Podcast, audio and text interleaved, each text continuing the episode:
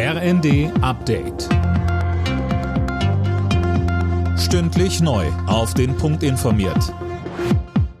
Ich bin Silas Quiring. Guten Morgen. Nach der Silvesternacht wird wieder über ein generelles Verbot von privatem Feuerwerk diskutiert. Grund sind neben unzähligen Bränden und schweren Böllerverletzungen auch die vielen Angriffe auf Einsatzkräfte. Thorsten Kirstein von der Berliner Feuerwehr. Es war eine sehr einsatzreiche Nacht. Wir mussten sehr viele Großbrände löschen und waren sehr gebunden, sehr lange Zeit.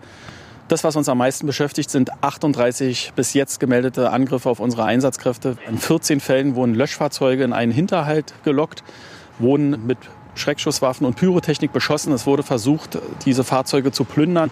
Das sind ganz neue Ereignisse, mit denen wir überhaupt nicht gerechnet haben.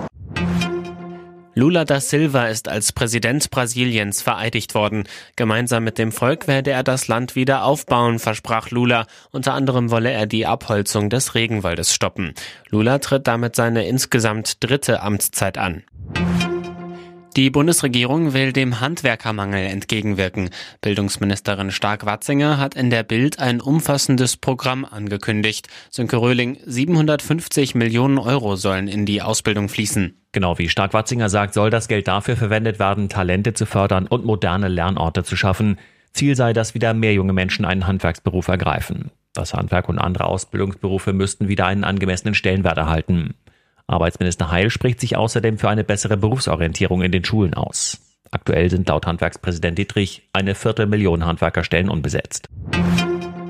Bei der Darts-WM ist die deutsche Nummer 1 Gabriel Clemens ins Halbfinale eingezogen. Im Viertelfinale besiegte er den Weltranglisten ersten Gerwin Price mit 5 zu 1. Clemens ist der erste Deutsche überhaupt, der es bei der WM unter die letzten vier geschafft hat. Alle Nachrichten auf rnd.de